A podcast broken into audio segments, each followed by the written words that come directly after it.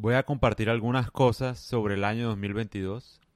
El 23 y 24 de marzo son días como bastante importantes, no sé si para bien o para mal. Entiendo, por ejemplo, la preparación del tiro el 23 y el 24 la cesta, o sea, la encestada del tiro. No sé qué se refiera, interprétalo a tu manera. Volcanes, no sé qué se refiera, interprétalo a tu manera. Es mejor no viajar después del 23 de marzo.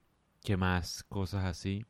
Ah, bueno, finales de, de, julio, las dos últimas semanas de julio, la Reserva Federal entra en caos. ¿Qué otra cosa tengo por ahí? Estoy pensando. En el año 2022 va a ser el año donde más personas van a conocer a Dios. Las probabilidades de tercera guerra mundial son del 85%. Esas son como algunas informaciones, no sé, que tengo.